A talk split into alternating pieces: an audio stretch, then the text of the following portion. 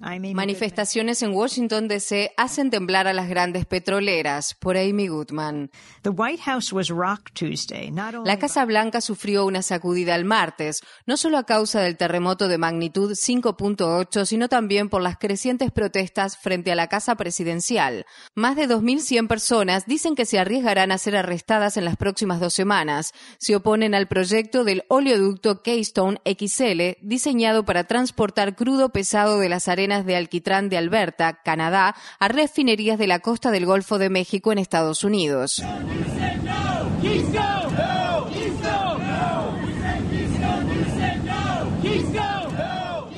En arquitectura, Keystone, que significa piedra angular, es la piedra en la cinta de un arco que lo mantiene en pie. Sin ella, la estructura se caería. Al exponerse al riesgo de ser arrestados, como ya sucedió al momento de escribir esta columna con más de 200 activistas, estos practicantes de la orgullosa tradición de la desobediencia civil estadounidense esperan hacer colapsar no solo el proyecto del oleoducto, sino también hacer tambalear la dependencia de los combustibles fósiles que está acelerando el cambio climático.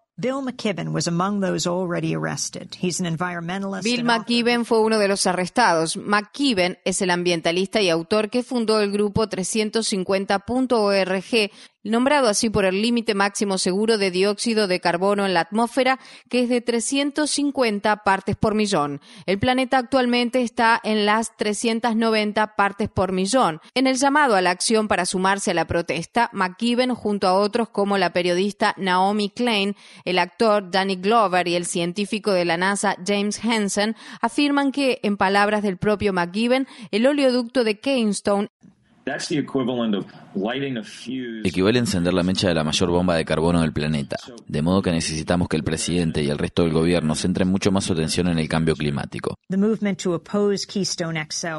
El movimiento de oposición a Keystone XL abarca desde activistas y científicos hasta pueblos indígenas de los llanos y bosques boreales que corren peligro en Canadá, donde se encuentran las arenas de alquitrán, pasando por productores rurales y agropecuarios de la región vulnerable de Sand Hills en Nebraska, estudiantes y médicos.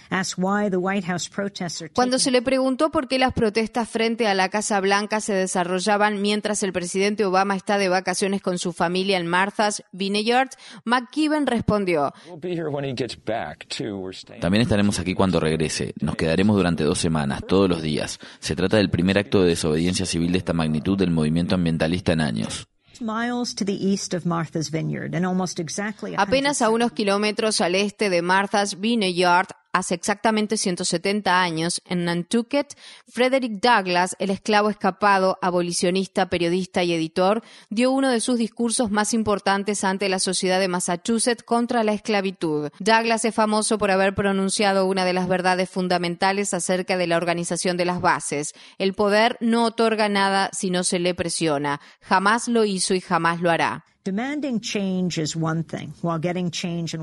Exigir cambios es una cosa y lograr un cambio en Washington, D.C. es otra cosa, en particular considerando la hostilidad de la Cámara de Representantes, controlada por los republicanos, ante cualquier legislación contra el cambio climático. Es por eso que las protestas contra el oleoducto Keystone XL se están desarrollando frente a la Casa Blanca. Obama tiene el poder de detener la construcción del oleoducto. La empresa canadiense que está detrás del proyecto TransCanadá solicitó un permiso al Departamento de Estado de Estados Unidos para construir el oleoducto. Si el Departamento de Estado niega el permiso, el oleoducto Keystone XL estará muerto. La gran devastación ambiental provocada por la extracción de petróleo de las arenas del Quitrán continuaría, pero sin fácil acceso a las refinerías y al mercado estadounidense, el proceso sin duda se demoraría.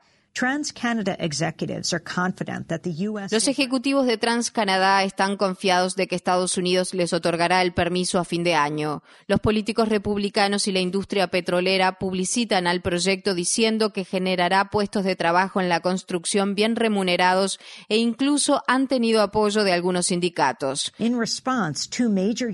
En respuesta a esto, dos grandes sindicatos, el Sindicato Unido de Tránsito y el Sindicato de Trabajadores del Transporte, que representan a más de 300.000 trabajadores, pidieron al Departamento de Estado que negaran el permiso a la empresa canadiense. Expresaron en un comunicado de prensa conjunto, necesitamos puestos de trabajo, pero no basados en aumentar nuestra dependencia del petróleo de las arenas del Quitrán.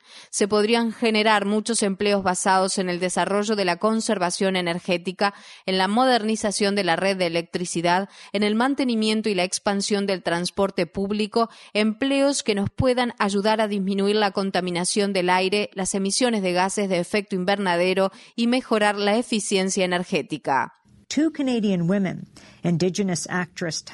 Dos mujeres canadienses, la actriz indígena Tantu Cardinal, que protagonizó la película Danza con Lobos, y Margot Kidder, que hizo el papel de Louisa Lane en Superman, fueron arrestadas junto a más de 50 personas justo antes de que el terremoto sacudiera la costa este el martes.